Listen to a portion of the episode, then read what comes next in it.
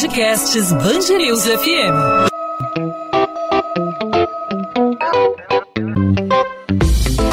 Dois às 20, com Maurício Bastos e Luana Bernardes. Oferecimento Cultura Inglesa. Matricule-se em novembro e pague o primeiro semestre de 2021 com preço de 2020. As fake news estão por todos os lados e, especialmente às vésperas das eleições, precisamos estar atentos para não cair em nenhuma notícia falsa. Na semana passada, o Tribunal Superior Eleitoral e o WhatsApp anunciaram o banimento de mais de mil contas por suspeitas de disparos de mensagens em massa no aplicativo. As denúncias foram feitas através de uma ferramenta em parceria da plataforma com o TSE para apurar crimes digitais. Para que a gente tenha uma ideia, na internet, em apenas um minuto, 150 mil mensagens são trocadas no Facebook e 147 mil fotos são postadas. Mais de 41 milhões de mensagens são enviadas pelo WhatsApp e 319 novos usuários entram no Twitter. Isso em um minuto. Esse levantamento é da Data Never Sleeps, da Domo, com dados deste ano que ilustram como é rápida a circulação de uma informação. Para falar sobre as fake news em período eleitoral, eleitoral, hoje conversamos com Cláudio Pereira de Souza Neto, advogado e autor do livro Democracia em Crise no Brasil, da editora Contracorrente. Cláudio, seja bem-vindo ao podcast 2 às 20. Tudo bem, Luana? Cláudio, é, a gente sabe que as fake news estão aí presentes no nosso dia a dia, né? Já é todo dia a gente recebe alguma informação que a gente dá para ver, né? Que é uma informação duvidosa, uma informação sem uma fonte confiável.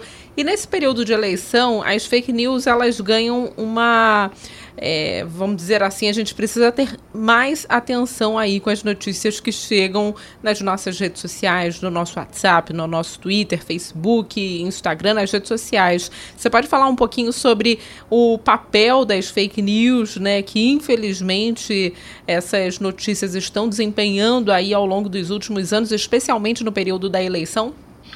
É, sim, Luana, você tem toda a razão. As fake news têm exercido um papel muito negativo em eleições no mundo afora. E não só nas eleições, também no período pré-eleitoral e, e, e, sempre atuando no sentido de deslegitimar instituições, deslegitimar grupos políticos. É, não sei se você se lembra, mas um, um caso muito rumoroso foi na, no período anterior à primeira eleição do Trump, é, se criou nos Estados Unidos a notícia de que o Barack Obama não seria norte-americano. E se criou um movimento para que ele apresentasse a sua certidão de nascimento. A campanha do Trump surgiu desse movimento, porque o Trump se tornou líder desse movimento, para que o Barack Obama apresentasse a certidão de nascimento. Veja, Luana, todos sabiam que o Barack Obama era norte-americano. Todos sabiam que isso era um boato, que era uma fake news. O problema é que toda vez que o, que o Trump se apresentava como representante desse pleito, ele veiculava ideias como, por exemplo, a, a crítica à, à, à, à, população afro-americana, né? É, é, era um movimento de, de teor racista. Né? Ele, ele veiculava a sua objeção à imigração, e essas ideias de extrema direita acabavam acabaram fazendo com que ele angariasse é, o apoio de certo setor do eleitorado norte-americano. Então, é, fake news não é de agora. É, isso realmente tem se tornado a, a sua utilização cada vez mais frequente é, é nas eleições mundo afora. Um exemplo dos Estados Unidos, aqui no Brasil também há muitos exemplos de fake news, né? O, o, talvez o mais conhecido foi o de que o governo estaria disposto a distribuir uma mamadeira com formato fálico, né? É um absurdo completo. Nunca houve é, essa proposta, mas isso foi amplamente divulgado nas redes sociais. Cláudio, você considera muito complacente a legislação é, eleitoral no sentido a punir esse tipo de, de divulgação é, de caráter duvidoso, de fontes não confirmadas, porque a gente vem acompanhando aí ao longo dos últimos anos, especialmente da última campanha eleitoral para a presidência da República, uma profusão de estratégias de tentar acabar com reputação e difundir fatos é, mentirosos, boatos e tudo mais. Você considera muito complacente também essa a legislação eleitoral no sentido de punir, já que os exemplos é, são frequentes e a gente acompanha aí praticamente todo dia? É, a, a, lembro que ainda há processos pendentes de decisão no Tribunal Superior Eleitoral sobre a campanha do atual presidente da República, cujo tema central é justamente o tema das fake news.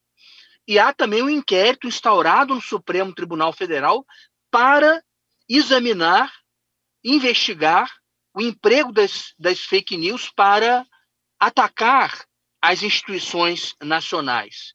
Então, o, o Poder Judiciário está tá atento a esse assunto. E o Poder Legislativo também. É, o Senado Federal aprovou um, um projeto de lei tratando de fake news, e esse projeto de lei foi agora submetido ao, à Câmara de Deputados. Né? Então, é provável, é possível, e até provável, que em breve teremos uma lei específica para tratar das fake news eh, no Brasil. Veja, Maurício, que o, o problema das fake news é, ele é muito grave por uma circunstância específica. É, a, as redes sociais elas adotam algoritmos cujo propósito é maximizar o engajamento dos usuários. Engajamento significa likes, comentários, repostagens, é, no sentido justamente de maximizar o tempo que o, o, o usuário fica vinculado àquela rede social. E esses algoritmos, eles é, buscam privilegiar justamente as postagens que produzem maior engajamento. E, infelizmente, as postagens que produzem maior engajamento são as dotadas de maior teor dramático.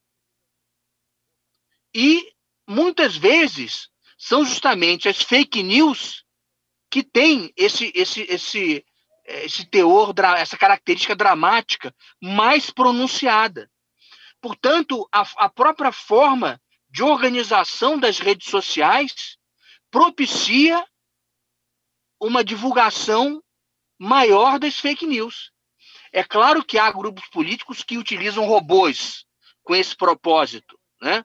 Umas centenas de celulares que vão repostando aquelas, aquelas, aquelas mensagens falsas. Mas a própria estrutura das redes sociais faz com que as fake news ganhem uma atenção especial porque elas produzem maior engajamento, muitas vezes, que informações sérias e, e, e, e que mensagens é, de, de, teor mais racional. Né? Essas mensagens acabam despertando menor engajamento que as fake news. Então, o problema é muito grave. A, a, a solução não é simplesmente é, uma legislação que proíba as fake news. É importante nós discutirmos também a própria estrutura de organização da internet.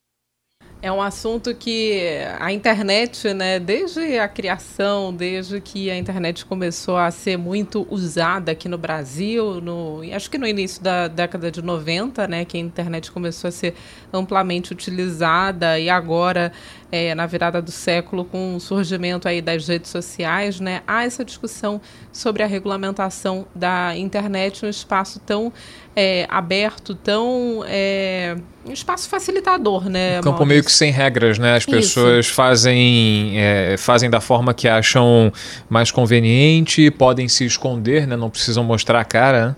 E Cláudio, é, o TSE e o WhatsApp, eles baniram mais de mil contas por suspeitas de disparos de mensagens em massa no aplicativo. Esse número já assusta, né? Porque a gente pensa em mil contas, mas num desencadeamento aí é, para várias outras milhares e milhões de usuários das redes sociais de notícias falsas. Esse número assusta e o fato dessas contas terem sido banidas aí é, é uma boa notícia? A gente pode, pode considerar isso diante das fake news? É uma boa notícia. É, não houve apenas banimento das contas. Hoje, a, a eleição brasileira provocou uma mudança das regras no WhatsApp. A quantidade de grupos para os quais o usuário pode repostar uma mensagem agora se reduziu para cinco. Antes era ilimitado. Né? Veja, isso foi uma alteração da política mundial do WhatsApp justamente é, é, como em decorrência do que ocorreu nas eleições brasileiras. Então, esse banimento de contas que, na verdade, são robôs é muito importante. É, agora, observe, um dos problemas mais preocupantes associados a, a, a esse novo momento da comunicação nas redes sociais é a da formação de bolhas de identidade também chamadas de câmaras de eco, echo chambers. É, o que acontece? O usuário ele, ele tende a, a se engajar com mais intensidade nas notícias com as quais ele concorda, que confirmam muitas, muitos dos seus preconceitos, de suas pré-compreensões a respeito do, dos fatos da vida, da política. É, portanto, o, a rede social, com o propósito de maximizar o engajamento do usuário, apresenta a ele justamente as notícias com as quais ele concorda. Então, a tendência é que ele só seja exposto a conteúdo com o qual ele já concorda. Então, daí resulta a formação de bolhas de identidade no âmbito das redes sociais. E isso tem um efeito negativo para a esfera pública, porque a esfera pública deve ser um lugar de troca de argumentos e contra-argumentos, em que diferentes visões de mundo convivem, são contrastadas e em que as, as, é, as ideias oferecidas à apreciação do público possam ser objeto de crítica.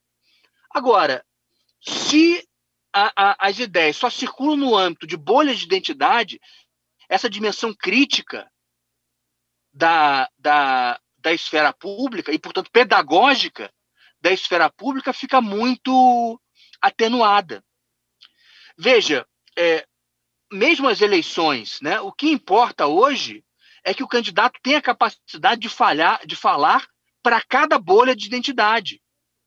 E, no final, somar os votos. Então, o resultado das eleições acaba se, se conformando como uma espécie de pastiche, quando no passado a, a tendência era que os candidatos fizessem um discurso é, mais voltado para o centro, com o propósito de convencer quem pensa diferente. Agora não. O que importa é que o candidato faça discursos radicalizados para cada nicho, né? O que é muito preocupante já que, afinal de contas, nós temos apenas um, um, único governo, a sociedade é um grande empreendimento de cooperação social. Portanto, temos que estabelecer consensos. Então, uma esfera pública pouco apta ao estabelecimento de consensos é algo muito preocupante. Né? Então, é, é, esse problema das redes sociais realmente é um problema muito profundo. É, não está em questão apenas a seriedade das eleições né? Está em questão também a própria unidade social. E é importante discutir esse tema também nessa, nesse plano, né? A necessidade de preservação da unidade social por meio do estabelecimento de consensos entre quem pensa diferente. Nós estamos conversando com Cláudio Pereira de Souza Neto, advogado e autor do livro Democracia em Crise no Brasil, da editora Contra Corrente. Eu vou fazer a pergunta baseado no título do seu livro, Democracia em Crise no Brasil. A gente, nos últimos tempos, tem observado em todo o Brasil a ascensão de lideranças de extrema-direita, inclusive na própria presidência da República. Isso si coloca em xeque a, a, a questão da democracia. Mas queria saber de você o papel da rede social social e das ferramentas da internet nessa crise? Qual é o real papel das redes sociais nessa crise? As redes sociais colocam as pessoas em contato, tem um papel muito interessante, né? O propósito inicial é muito interessante, mas qual o papel da rede social nessa crise? É, Maurício, veja, é, é justamente as redes sociais acabaram se convertendo num grande instrumento para atacar as próprias instituições. Né? E muitos dados concretos têm se revelado no cotidiano do, do, do, noticiário no Brasil, dados inclusive apurados pelo próprio Supremo Tribunal Federal por meio do inquérito que foi instaurado com esse propósito. Né?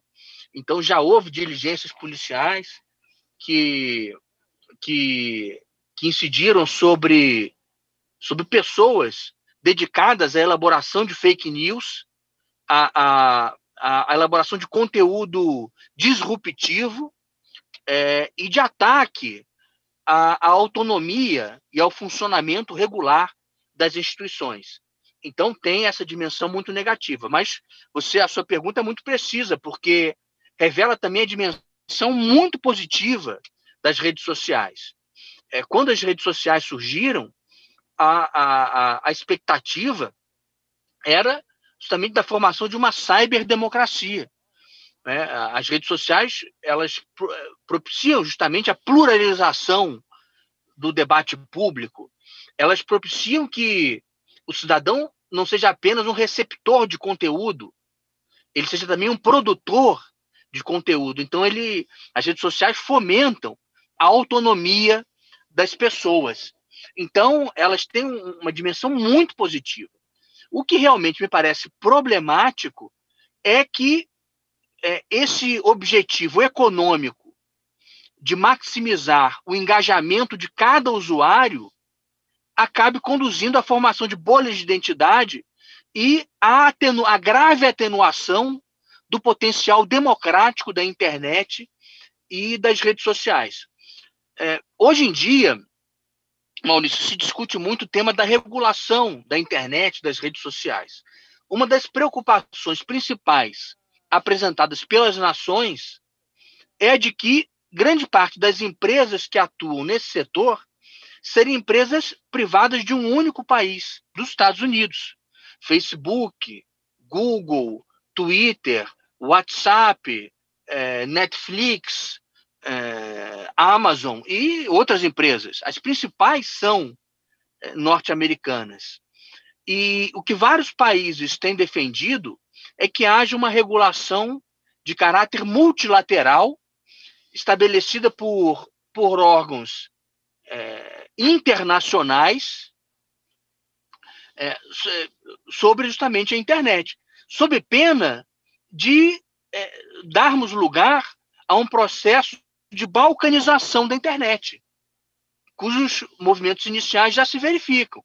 Né? Por exemplo, a internet chinesa ela é desconectada da, da, da rede mundial de computadores, ou melhor, a, a, na China há aplicativos análogos ao Facebook, ao WhatsApp, ao Twitter, mas que valem apenas para a China. A Rússia já tem a capacidade de desconectar a rede nacional da rede mundial de computadores. Então, é, o que esses dois países fizeram já revela o risco associado à ausência de uma regulação global e multilateral, que é justamente o risco de balcanização, né, de, de, de, os países acabarem é, se desconectando, desconectando as suas redes nacionais da rede mundial de computadores. Então, acho que o nosso esforço é aprofundar o potencial democrático da internet, racionalizador. Hoje, no meu telefone celular, eu tenho uma biblioteca maior do que qualquer biblioteca física que, que pudesse ter sido é, construída, organizada antes do advento da internet. Então, o, o acesso ao conhecimento é incrível, é fabuloso. É, as potencialidades no que toca à, democratização do conhecimento, a democratização da, da informação são fabulosas. Só que é, é importante né, que, que, que os diversos países possam participar de um esforço mundial de regulação de uma rede mundial de computadores é, com o propósito de garantir que essas finalidades democráticas se realizem. Então, me parece que esse seja um dos principais aspectos, um dos principais dilemas do, do momento presente. Cláudio Pereira de Souza Neto, advogado e autor do livro Democracia em Crise no Brasil, da editora Contracorrente, falando sobre as fake news nesse momento tão importante para a democracia brasileira. Cláudio, obrigada pela participação aqui no podcast 2 às 20. Ô, Luana, eu que agradeço, gostei muito de participar e de ter oportunidade de falar com o seu público a respeito de um tema tão importante como é o tema das fake news. 2 às 20, com Maurício Bastos e Luana Bernardes.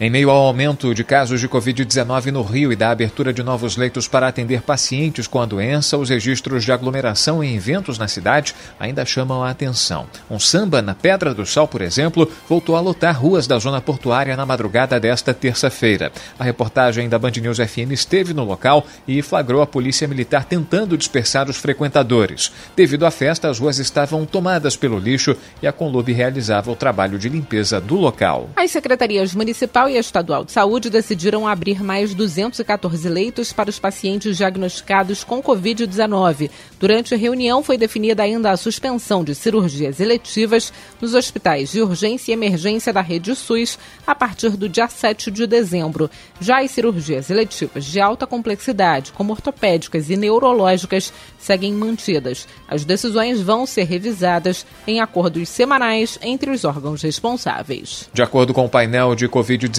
da Secretaria Estadual de Saúde há uma procura média diária por 50 leitos de UTI adulta na rede, cerca de 100 por enfermaria adulto.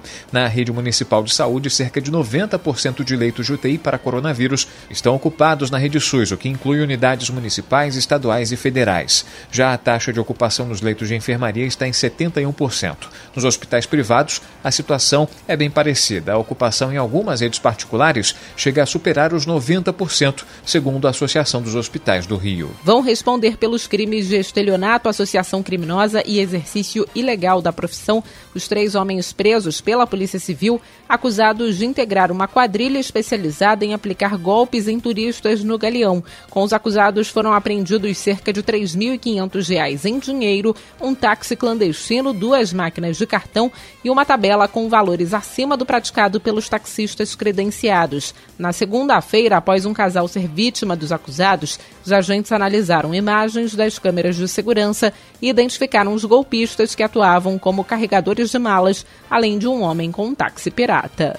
Ainda não há prazo para o fim da manutenção da SEDAI na elevatória do Lameirão, iniciada no dia 15 de novembro. A ação emergencial afetou abastecimento em diferentes bairros do Rio e Nilópolis, com falta de água ou baixa qualidade. De acordo com a companhia, o sistema está operando com 75% da capacidade por causa do serviço. Ainda nesta semana, a SEDAI deve receber o laudo de perícia realizada na elevatória do Lameirão para estabelecer um prazo para o reparo. A SEDAI pede para que todos economizem água.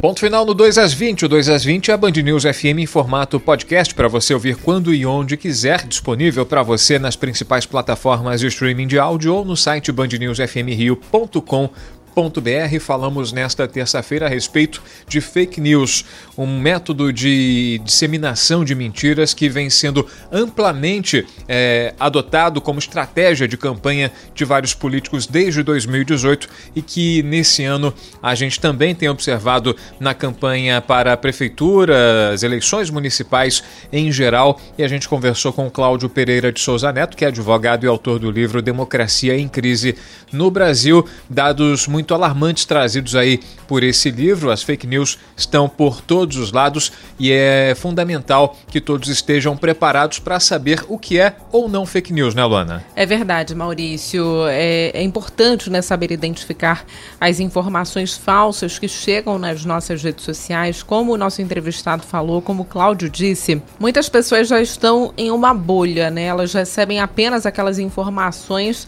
que são de acordo com os interesses, com as crenças dela. E muitas vezes essas informações são distorcidas, não são informações verdadeiras, por isso a importância é, da checagem aí da fonte dessa informação, da checagem aí é, das fotos, das informações que são divulgadas através das redes sociais. Bom, podcast 2 às 20 volta nesta quarta-feira com mais um episódio para você ouvinte da Band News FM. Domingo tem eleição, a gente lembra, co cobertura completa aqui na Band News FM, na programação em 90.3 FM. Mas o podcast volta antes disso, volta na quarta-feira. Até lá você pode entrar em contato conosco, dar sua sugestão, fazer sua crítica através das nossas redes sociais. No meu caso, Bernardes Underline Luana, Luana com dois N's, onde eu falo sobre literatura, sobre a coluna de literatura da Band News FM Rio.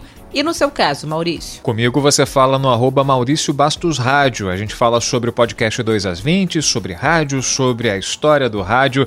E fique à vontade para participar, para fazer a sua pergunta, para tirar a sua dúvida, fazer sua crítica, fazer o seu elogio também. E claro, a sua sugestão, a sua participação é sempre bem-vinda nas nossas redes sociais e também nas da Band News FM Rio, não só Instagram, como Twitter, Facebook, Instagram e também o canal da Band News FM no YouTube. É só procurar arroba Band News FM Rio. A gente está de volta nessa quarta-feira com mais um 2 às 20. Encontro marcado, Luana? Encontro marcado, Maurício. Tchau, tchau.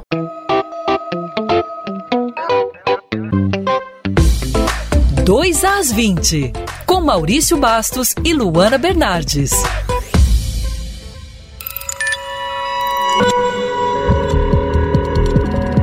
Podcasts Band News FM.